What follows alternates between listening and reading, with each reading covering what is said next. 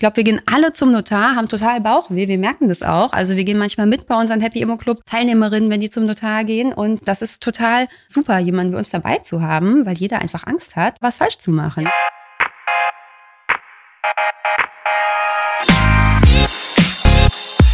What the Finance? Kann ich überhaupt noch Immobilien kaufen? Und wenn ja, was muss ich alles beachten? Herzlich willkommen bei What the Finance, dem Finanzpodcast für Frauen von und mit der Brigitte Academy. Mein Name ist Laura Heyer, ich bin Redakteurin und Finanznewbie. Und ich spreche mit Anais und Maja vom Happy Immo Club über alle Themen rund um Immobilien. In der zweiten Folge geht es um das Einmaleins des Immobilienkaufs. Bevor es losgeht, hier noch ein kleiner Hinweis in eigener Sache. Bald startet unsere Masterclass Finanzen der Brigitte Academy. In unserem achtwöchigen Video-Online-Kurs lernst du zusammen mit unseren vier unabhängigen Finanzexpertinnen, wie du dich finanziell für die Zukunft ausstellst. Dazu gibt es Live-Sessions, ein Workbook und virtuelle Kleingruppentreffen. Klingt spannend? Dann schau doch einfach in die Shownotes und geh auf brigitte.de slash masterclass. Verbraucherschutzhinweis. Alle im Podcast enthaltenen Informationen dienen ausschließlich Informationszwecken und stellen in Bezug auf erwähnte Finanzprodukte weder eine Anlageempfehlung noch ein Angebot oder eine Beratung zum Kauf oder Verkauf von Finanzprodukten dar. Die Brigitte Academy Redaktion übernimmt keine Gewähr dafür, dass die dargestellten Finanzprodukte bzw. die entsprechenden Informationen für die jeweilige Nutzerin des Podcasts auch tatsächlich geeignet sind. Anais Bayer, ihr habt in der Immobilienbranche lange gearbeitet, arbeitet da immer noch. Ihr habt natürlich ein großes Grundlagenwissen über die ganzen Fragen, das einmal eins der Begriffe, aber wie habt ihr angefangen, euch diese Themen anzueignen? Das ist ja doch schon ziemlich viel Info und auch ziemlich viel Stoff. Gute Frage. Ich habe immer bei Projektentwicklern gearbeitet, mein Leben lang eigentlich. Und Projektentwicklung, man kauft ein Grundstück, dann baut man auf dem Grundstück was und das verkauft man oder vermietet man. Also hat man quasi so die Immobilie von A bis Z. Und das wollte ich dann auch im Privaten anwenden und war da total überwältigt als erstes, weil ich viel zu viel Wissen hatte und viel zu viel Kram, den ich so im Job immer prüfen musste. Und das muss man bei einer Wohnung gar nicht unbedingt. Und dann habe ich erstmal gegoogelt, was diese ganzen Sachen eigentlich wirklich heißen. Ja, weil ich habe ganz ehrlich, wenn ich große Grundstücke gekauft habe oder so, hatte ich immer Anwälte oder Leute oder Experten, die ich gefragt habe, wie das eigentlich geht. Und als ich es selber machen musste, musste ich schon wirklich bei Null anfangen. Und ich glaube, ich habe noch ein Buch gekauft und hätte mich sehr gefreut, wenn ich das Wissen irgendwo gebündelt gefunden hätte oder so in der Community. Genau, bei mir war es ähnlich. Und genauso wie Diana es gesagt hat, das, was mir am meisten geholfen hätte, ist, wenn es so einen Kurs gegeben hätte oder das, was ihr macht, ne, mit Finanzwissen einfach weitergeben, aber so kumuliert, ne, richtig knapp und kurz erklärt, um was geht es jetzt eigentlich. Und das mhm. hätte ich super gern gehabt. Und was mir gefehlt hat, waren Freundinnen, die damals Immobilien gekauft haben, mhm. weil das waren nur um mich herum nur Bedenkensträger und keiner hat mir dazu geraten, eine Immobilie zu kaufen. Eigentlich das Gegenteil. Mein Ex-Mann war auch dagegen am Anfang und dann konnte ich ihn konvertieren. Aber es war wirklich schwierig und deswegen ist für uns auch das Wertvollste, dass wir uns mit Gleichgesinnten austauschen können. Ich glaube auch, ne? Das Wissen ist gar nicht so wichtig, sondern man mhm. muss auf jeden Fall wissen, wen man fragen kann. Und das ist eben das Wichtige, ja, dass man eine Community hat, wo man fragen kann, was ist im Grundbuch, hier steht das drin, wie geht das und das, was mache ich damit? Und dann beantwortet einem das jemand. Das ist viel wichtiger, als das irgendwo nachlesen zu können. Hm.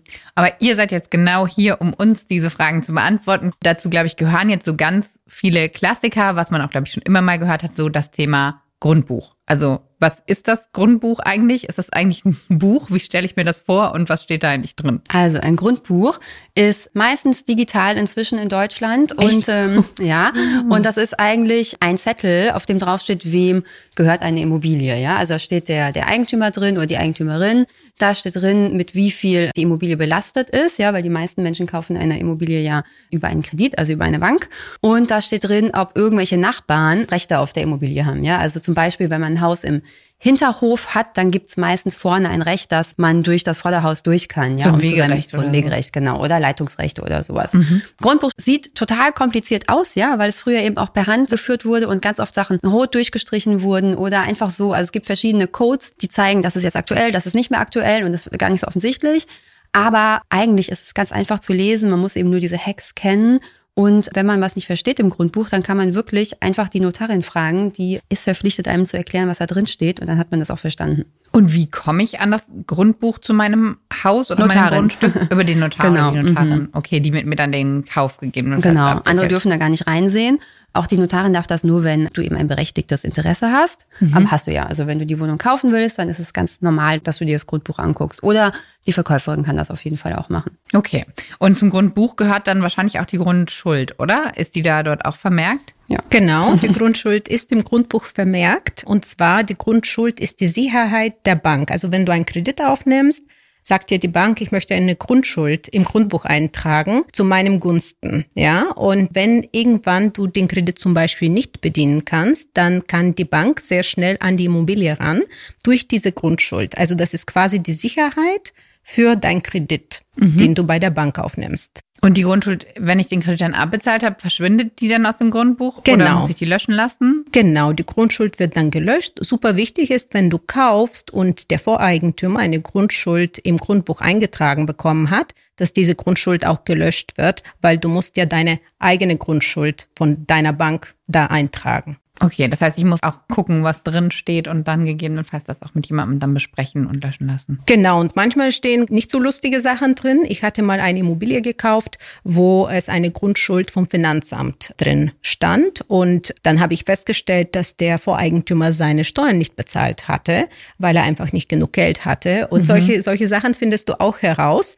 Und damals habe ich dann den Kaufpreis richtig reduzieren können, weil er wirklich unter Druck war, seine Steuern durch den Verkauf zu zahlen. Okay, das heißt, das kann auch ein Fakt sein. Ich gucke mir das Grundbuch an, bevor ich vielleicht in Verhandlungen gehe oder um Ja, das kannst du auch danach machen. Ne? Also wenn du verhandelt hast und du siehst das im Grundbuch, dann ist das ja klar, dass du dann den Kaufpreis drücken musst. Okay. Und du kannst auch, also im Grundbuch stehen oft auch Sachen drin, solche Sachen, die aber gar nicht mehr aktuell sind. Also ich sage immer beim Grundbuch keine Panik, ja. Also guckt euch das Grundbuch an und prüft das erstmal, was davon aktuell ist, weil total oft sind die Sachen noch nicht gelöscht oder die stehen einfach noch drin, ja. Und ähm, gerade diese Grundschulden von den Voreigentümern, da steht fast immer im Kaufvertrag drin, dass die gelöscht werden, ne, Zug um Zug. Also nachdem man gekauft hat, wird diese Grundschuld dann gelöscht.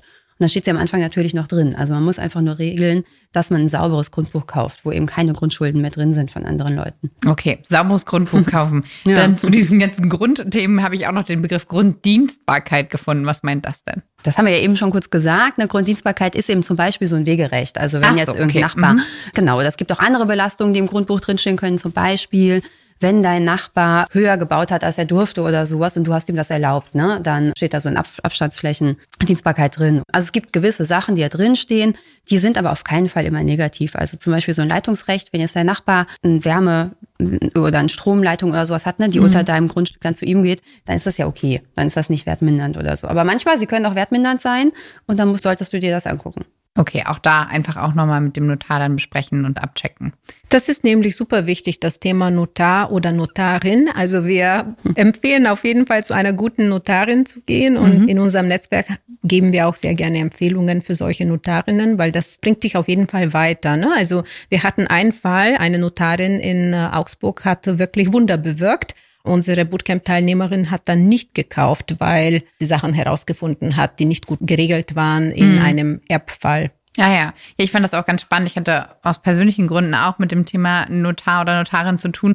Und da wurde mir dann auch von befreundeten JuristInnen gesagt, dass der Vertrag wird dann ja vorgelesen und man kann ja wirklich, wenn man möchte, jeden Satz nachfragen und der Notar oder die Notarin ist dann auch verpflichtet, einem zu erklären, was da drin steht. Und eigentlich ist das auch der Sinn. Also nicht nur da abzusitzen sondern, und zu nicken, obwohl man nichts versteht, sondern wirklich nachzufragen, was da passiert. Also mir war das Ja. gar nicht so bewusst, ehrlich gesagt. Das ist total super, dass du das sagst, weil als ich meine erste Wohnung gekauft habe, habe ich tatsächlich das gemacht. Ich saß beim Notar und habe nicht so viel verstanden. Also klar, ich habe den Kaufvertrag gelesen und sowas, das wusste ich schon, aber ich habe gar nicht verstanden, wie das funktioniert mit diesem Zug um Zug, weil das ist ja schon so, ja, dass du, das erst, du wirst erstmal eingetragen im Grundbuch, der andere geht raus, also es passiert immer ein Schritt nach dem anderen und irgendwann bezahlt man und ich habe es gar nicht so richtig verstanden und dann habe ich auch verstanden, also danach bei meinem nächsten Kauf, dass ich die Notarin ja wirklich alles fragen kann, ja, und dass sie mir das genau erklärt und dass da keine Frage blöd ist und dass das ihr Job ist. Sie kriegt ja auch viel Geld dafür. Ja, genau. Und das finde ich auch total verrückt. Also ich glaube, wir gehen alle zum Notar, haben total Bauchweh, wir merken das auch. Also wir gehen manchmal mit bei unseren Happy Immo Club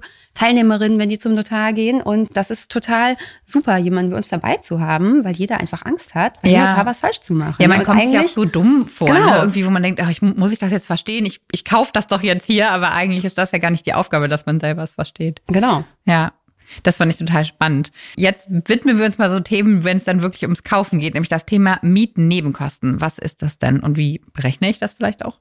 Also es gibt erstmal den Kaufpreis und die Ankaufsnebenkosten. Ne? Also das sind unterschiedliche Sachen, also zu den Mietnebenkosten. Okay. Beim Kaufpreis das ist alles klar. Und Ankaufsnebenkosten sind Kosten wie Notarkosten, Maklerkosten und so weiter. Und das sind ungefähr zehn Prozent und Grunderwerbsteuern. Das ist ein ziemlich hoher Betrag in Deutschland. Und das ist so zehn bis 15 Prozent vom Kaufpreis sind gewöhnlich die Ankaufsnebenkosten. Das ist schon mal wichtig, weil bei der Berechnung ist es wichtig, dass man den Kaufpreis zuzüglich Ankaufsnebenkosten rechnet. Mhm. Die Nebenkosten, bei den Nebenkosten gibt es einen Teil der Kosten, die umlagefähig sind und einen Teil, die nicht umlagefähig sind. Mietnebenkosten. Genau. Genau, bei den Mietnebenkosten. Genau. Bei den umlagefähigen Kosten sind normale Kosten wie für den ähm, Hausmeister, für Heizung, für Energie und so. Also äh, Elektrizität ist separat.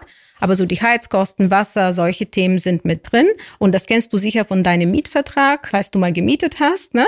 dass du diese Kosten als Mieterin trägst. Mhm. Ja, das heißt, und ich als Eigentümerin kann diese Kosten meiner Mieterin belasten. Das heißt, das ist für mich Nullsummenspiel. Aber dann gibt es die sogenannten NUCs, nennen wir die, N-U-K-S, nicht umlagefähige Kosten. Mhm. Und diese nicht umlagefähigen Kosten sind oft zum Beispiel die Hausverwaltung und die Instandhaltungsrücklage. Es gibt eine Rücklage, die man durch das Wohngeld zahlt und das ist dafür da, dass man irgendwann mal das Haus saniert oder die Fassade dämmt mhm. oder jetzt mit dem Thema Energieeffizienz, ne, dass man dann irgendwann gewisse Maßnahmen ergreift. Und diese Kosten, die sind nicht umlagefähig und die trage ich als Eigentümerin selbst weil es geht ja um die Substanz meiner Immobilie. Mhm. Ne? Das ist, was wir sagen. Also die Mietnebenkosten an sich es sind die, wenn die umlagefähig sind, gehen die an die Mieterin und wenn die nicht umlagefähig sind, bleiben die bei mir. Und jetzt, um ein Beispiel einfach zu geben, damit man so ein Gefühl dafür hat, bei einer Wohnung in Frankfurt, die ist circa 50 Quadratmeter groß, habe ich nicht umlagefähige Kosten im Jahr von circa 700, 800 Euro. Ja, aber es ist immer sehr unterschiedlich, weil es hängt von dem Gebäude ab und von mhm. dem Zustand. Aber nur so als Richtwert, äh, manchmal spricht man in der Branche von zwei Euro pro Quadratmeter nicht umlagefähige Kosten zum Beispiel. Ja, genau. Ich rechne immer mit einem, wenn ich so eine Kalkulation mache, ein, mhm. ein Euro weil die Rücklagen, ne, das ist ja auch sowas wie das eigene Sparschwein. Also das ist was, was man in einen Topf reinzahlt und davon wird irgendwann das Haus auch dann saniert oder renoviert. Also das sind nicht direkt Kosten. Also wenn man rechnet, ne, muss man so zwischen ein bis zwei Euro pro Quadratmeter da reinrechnen und der Rest zahlen die Mieter. Genau. Und die rechne ich aber quasi dann auf das, was ich ausgeben muss, sozusagen drauf. Also die. Diese ein bis zwei Euro, ja, genau. die anderen nicht. Mhm. Genau, und zusätzlich aber müsste man für sich dann berechnen, wie viel man für Instandhaltungsrücklagen zurückstellen mhm. muss, weil dieses eins bis zwei Euro pro Quadratmeter nicht umlagefähige Nebenkosten, das betrifft die laufenden, aber Zusätzlich müsste man für sich auch reinrechnen, was man an Rücklagen zukünftig vielleicht fürs Gebäude hätte oder für die Wohnung. Und wir sagen da immer so, stellt 12 Euro pro Quadratmeter pro Jahr. Genau das Gleiche, also ein Euro genau pro Monat. Ah, ja, genau, ja. genau. Aber das ist ein anderes Thema. Das sind nicht die Nebenkosten von der Miete. Das sind die eigenen Rücklagen für die Kalkulation. Die man noch mitbilden sollte. Da können wir aber später nochmal in der Folge, wo wir einmal so ein bisschen Beispiel durchrechnen, vielleicht auch nochmal drauf schauen, was man auch noch zurückstellen sollte vielleicht. Dann gibt's noch das Thema Ankaufsfaktor oder Ankaufsfaktoren. Was hat es denn damit auf sich? Also das ist ein spannendes Thema, denn wir werden auch ganz oft gefragt, Maya hat ja vorhin von so falschen Ratgebern erzählt, ne? Leuten, die einem ganz oft so, die einem sagen, kauft jetzt auf keinen Fall. Ich habe damals für Faktor 14 gekauft oder so, ja, sowas hört man total oft. Also erstmal Faktor, das heißt, es gibt eine Miete, also ich habe zum Beispiel eine Wohnung, die vermiete ich für 1000 Euro im Monat, ja, und das sind dann 12.000 Euro Mieteinnahmen im Jahr mhm. und der Faktor wäre quasi der Kaufpreis durch diese 12.000 Euro. Also nach wie vielen Jahren hat deine Miete dir den Kaufpreis abbezahlt. So, ja, mhm. also 120.000 Euro Kaufpreis bei einer Mieternahme von 12.000 Euro wäre zum Beispiel Faktor 10. Ja, mhm. so. Und deshalb vergleichen ganz oft Leute nach diesem Faktor und das ist natürlich auch ein schlaues Tool. Aber wir sagen, es ist viel schlauer und viel wichtiger zu gucken, dass man smart einkauft und dass sich die Wohnung einfach selbst trägt. Ja, also dass die Mieteinnahmen den Kredit bezahlen, also Zins und Tilgung und dann ist der Faktor eigentlich egal. Also wenn die Miete jetzt diese Zinsen, die man jeden Monat bezahlen muss und die Tilgung, die man jeden Monat bezahlen muss, bezahlt, rechnet sich eben auch ein hoher Faktor. Hm. Also wir finden das nicht so einen guten Vergleichsfaktor. Aber es ist natürlich, ja, es ist eine Zahl, die sehr oft genommen wird, aber das ist eher was, was sagt, ja, das, das ist eher was, was früher gut gelaufen ist. Das ist ja. nichts, was jetzt heute wirklich hilft, um jetzt zu sehen, das ist ein guter Einkauf, ja oder nein. Also das war vor allen Dingen eher die Idee, wann, wann bin ich schuldenfrei dann sozusagen, während ihr sagt, okay, man muss eher gucken, wann, wie deckt es sich für mich, dass ich damit gut weiterkomme. Und genau. warum würdest du sagen, hat sich das verändert? Also was ist der Grund dafür, dass es heute anders ist? Oder ist der Blick darauf einfach anders? Ich glaube, dass der Blick heute anders ist. Vielleicht hast du recht, das hat sich nicht unbedingt verändert, aber es ist einfach so, dass jetzt die Kaufpreise den Mieten ziemlich davonrennen in Deutschland. Also die Mieten steigen weniger an als die Kaufpreise und deshalb ist der Faktor immer höher. Ja, früher konnte man noch zu einem niedrigeren Faktor kaufen hm. und heute kauft man dann vielleicht zum 30-fachen oder zum es gibt auch Angebote zum 60-fachen schon, ja, und Leute kaufen das. Ja, und das liegt einfach daran, dass die Kaufpreise nicht so schnell nach oben gehen wie die Mieten, was vielleicht auch eine gute Entwicklung ist. Ne? Die Kaufpreise müssen ja jetzt nicht. Wir müssen jetzt nicht Pariser oder New Yorker Verhältnisse haben, aber daran liegt das. Muss man einfach im Blick haben, wenn man kaufen will. Ja, und vielleicht gebe ich ein Beispiel, damit man das ein bisschen verstehen kann. Gerade bei uns hat eine Frau im Bootcamp gekauft und sie hat in Darmstadt gekauft. Davor haben wir uns über Städte unterhalten. Ja, Darmstadt ist eine gute Stadt zu kaufen. Es ist eine Unistadt und sie hat für 150.000 gekauft. Die Ankaufsnebenkosten, hatte ich davor erklärt, sind 15.000. Dann hat sie quasi 165.000 insgesamt bezahlt. Mhm. Davon waren 15.000 Eigenkapital und die Netto-Kaltmiete ist bei 700 Euro pro Monat. Und das ergibt am Ende circa 5,1 Prozent Mietrendite. Das heißt, die Jahresnetto-Kaltmiete durch den Kaufpreis zuzüglich Ankaufsnebenkosten. Das mhm. waren 165.000. Und mit 5,1 Prozent hat sie es hingekriegt, auch diese Wohnung zu kaufen. Und die Kreditrate ist auch genau bei 5,1 Prozent. Okay, das heißt, es lohnt sich für sie im Monat. Genau. Und das wäre dann Faktor 20, ne? Das ist immer umgekehrt. Also der ähm, Prozentsatz, in dem man kauft, 5 Prozent, 1 durch 5 ist 20, also Faktor 20. Okay. Du hast auch gerade vielleicht nochmal gesagt, Netto-Kaltmiete. Ich glaube, den Begriff kennt jeder so, aber welche Rolle spielt der im Immobilien einmal eins noch? Also du hast die Netto-Kaltmiete und dann die Nebenkosten, die du als Mieterin zahlst. Ne? Und am Ende des Jahres wird dann die Nebenkostenabrechnung gemacht. Und das, was an Mehraufwand gekommen ist, muss dann die Mieterin zahlen. Mhm. Und deswegen, wir sprechen manchmal so von Netto-Kaltmieten und Bruttomieten und die Bruttomiete wäre quasi Netto-Kaltmiete zuzüglich diese Nebenkosten, von denen ich gesprochen habe. Okay, das heißt, das habe ich natürlich immer als Rolle als Mieterin, was ich quasi zahlen oder nachzahlen muss. Und dann als Vermieterin natürlich, worauf ich dann auch, was ich äh, umsetzen kann und worauf ich achten muss. Das ist eigentlich der Unterschied, ne? Also als Vermieterin ist für dich die Netto-Kaltmiete wichtig, alles andere ist eigentlich egal. Und als Mieterin ist für dich die Bruttomiete wichtig, weil das eben das ist, was du zahlst. Ja. Das Thema Zins und Darlehen vielleicht nochmal. Wir haben auch schon in der ersten Folge einmal drüber gesprochen. Zins, den Begriff kennt wahrscheinlich auch jeder, aber vielleicht einfach nochmal im Zuge von Immobilienfinanzierung. Was hat es mit dem Zins auf sich? Der Zins ist der Kostenblock, den du zahlst, wenn du einen Kredit aufnimmst. Also damit eine Bank dir Geld gibt, müsstest du was bezahlen und das ist der Zinssatz. Und die Bank hat im Hintergrund natürlich auch selbst Kosten. Einmal, weil sie sich auch das Geld irgendwo herleihen müssen. Ne? Zum mhm. Beispiel, du hast vermutlich einen Teil deines Geldes auf dem Tagesgeldkonto und bekommst vielleicht Zinsen inzwischen. Ja, früher hatten wir ja keine Zinsen jetzt vor genau, ein drei Jahren. so genau. drei Prozent oder so ist man ja. Genau, und dann kannst du dir vorstellen, die Bank hat ja auch diese Kosten. Ne? Ja. Und die nimmt dein Geld und gibt es weiter an Immobilieneigentümerinnen, die dann Immobilien kaufen. Und dafür müssen die auch was bezahlen. Und das ist der Zinssatz. Okay. Und das Darlehen, was dazu gehört? Das ist die restliche Kreditsumme. Also wenn du jetzt was kaufst für 100.000 Euro zum Beispiel und du hast ein Eigenkapital von 20.000 Euro, dann wäre die Differenz das Darlehen, also 80.000 Euro. Mhm. Und dann kommen natürlich noch die Begriffe Tilgung und Annuität dazu. Also was ist dann die Tilgung? Also die Tilgung ist das, was du jedes Jahr oder jeden Monat abbezahlst für deine Wohnung. Das ist quasi dein Sparschwein. Also wenn du irgendwie jeden Monat 200 Euro tilgst, wird dein Kredit auch jeden Monat um 200 Euro weniger. Mhm. Und, und Annuität ist Zins und Tilgung, also das, was du der Bank bezahlst pro Jahr. Oder pro Monat kann man dann auch runterrechnen. Okay, das waren jetzt zumindest die Begriffe, die ich auf dem Zettel habe. Habt ihr denn noch Begriffe, wo ihr sagt, die sind noch unbedingt wichtig im Bereich Immobilien? Also ich glaube, als ich mal so gegoogelt habe, auch was es noch so für Themen gibt. Es gibt ja unzählige Begriffe, aber das Thema hatten wir ja auch schon, dass man vielleicht nicht immer alles wissen muss, sondern auch Dinge einfach nachfragen kann. Gibt es noch Begriffe, wo ihr sagt, die sollte ich unbedingt auf dem Schirm haben? Also eins muss man wissen, und zwar den Hebel, Hebeleffekt. und zwar ist nämlich der, also es gibt ja immer so ein bisschen die Frage, ne, investiert man in Aktien, in ETFs, in Immobilien? Und man sollte auf jeden Fall alles irgendwie im Portfolio haben. Aber bei Immobilien ist wirklich das Besondere, dass es diesen Hebeleffekt gibt. Und der mhm. Hebeleffekt ist eben genau das, was du gerade gesagt hast mit der Finanzierung. Auf Immobilieninvestments gibt es ein Darlehen. Ja, also wenn ich jetzt 10.000 Euro habe, dann kann ich mir den Rest 90 Prozent davor, also nochmal plus 90 Prozent leihen von der Bank und kann mir etwas kaufen für 100.000 Euro. Und ich zahle das dann ab oder meine Mieterinnen zahlen mir dieses Darlehen ab und nach 20, 30 Jahren gehört mir dann dieser Wert von 100.000 Euro. Ja, also ich habe quasi 10.000 Euro investiert, habe dann irgendwie warte, lass das liegen, habe nach 20, 30 Jahren diesen Wert von 100.000 Euro plus Wertsteigerungen. Das ist eben einmalig bei Immobilien. Das heißt, im Unterschied zum jetzt zum Beispiel so einem ETF-Sparplan, da steckt halt nur mein eigenes Geld im Prinzip drin, was sich mit Zins und Zinseszins vermehrt.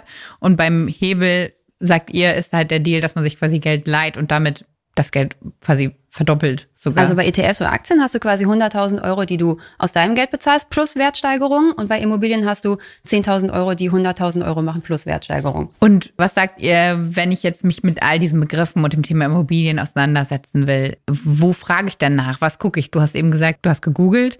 Dann gibt's natürlich den Happy Immo Club, euer Netzwerk, wo man nachschauen kann. In der Masterclass haben wir auch einen Teil zum Thema Immobilien.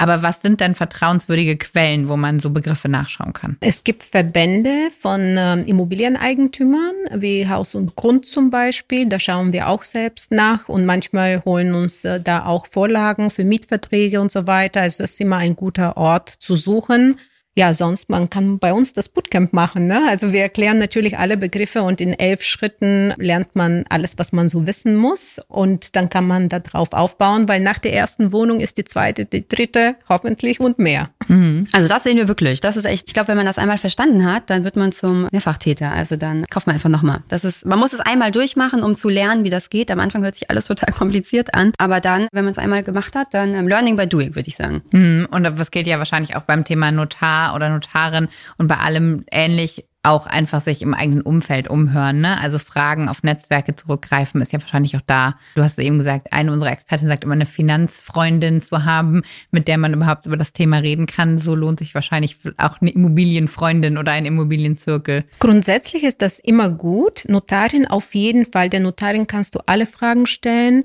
Finanzierungsvermittlerin auch, also weil zum Thema Finanzierung kannst du da auch alle Fragen loswerden. Die Maklerin kann man auch gewisse Sachen fragen. Das sind so Menschen, an die ich mich wenden würde, wenn es um die Investitionsentscheidung geht. Aber würde ich erstmal überprüfen, mit wem ich spreche, hat diese Person Erfahrung. Das muss man immer machen. Und von wann ist diese Erfahrung? Wenn diese mhm. Person vor zehn Jahren gekauft hat, hat diese Person ganz andere Erfahrung, als du heute brauchst. Ne? Okay. Also da würde ich sehr aufpassen, was für Berater man sich eigentlich ins Team holt. Okay, und wann man sich da, Genau, da können wir nur sagen, ne, guckt eher nach Frauen, die jetzt auch gerade investieren möchten, also die gerade die gleichen Erfahrungen machen wie man selber, weil die wissen, ist das jetzt gerade ein gutes Finanzierungsangebot, ist das gerade ein guter Kaufpreis und so weiter. Also Leute, die vor zehn Jahren gekauft haben, die haben einfach das sind Leute, die können einem schon gute Tipps geben, aber die haben andere Erfahrungen gemacht. Das war in einem anderen Markt. Und man braucht auf jeden Fall so eine Finanzierungsfreundin, glaube ich, wie du gesagt hast, die jetzt im heutigen Markt gerade sucht. Okay. Und wie ich das dann vielleicht mache, wenn ich mein Traumobjekt gefunden habe oder ich erstmal mich auf die Suche begebe, um dann zu kaufen, darüber wollen wir dann einmal in der nächsten Folge gemeinsam sprechen. Wie komme ich denn zur ersten eigenen Wohnung? Und auch das Thema Kredit. Wie komme ich denn vielleicht an einen guten Kredit? Was sollte ich dann durchrechnen? Und damit würde ich sagen, ganz herzlichen Dank, dass ihr dabei wart. Schaut auch gern in die anderen Pod- und Podcast-Folgen zum Thema Immobilien und alles rund um das Thema Finanzen rein. Hier bei YouTube oder überall, wo es Podcasts gibt. Und bis ganz bald. Diese Folge ist eine Produktion der Brigitte Academy. Die Audioproduktion kommt von Dennis Krüger. Die Umsetzung lag bei Mandy Pad, Simon Prehm, Rashid Payam, Sarah Gutbrot, Christoph von Gülich und Kai Nüske. Das Grafikdesign kommt von Markus Schwager. Und bei der Konzeption und Umsetzung haben Sarah Wendelborn, Anne Kästner, Cindy Pusch, Hanna Griesenberg, Marie Schümann und Robin Aldag unterstützt. Und ich bin Laura Heyer, eure Hostin. Bis bald.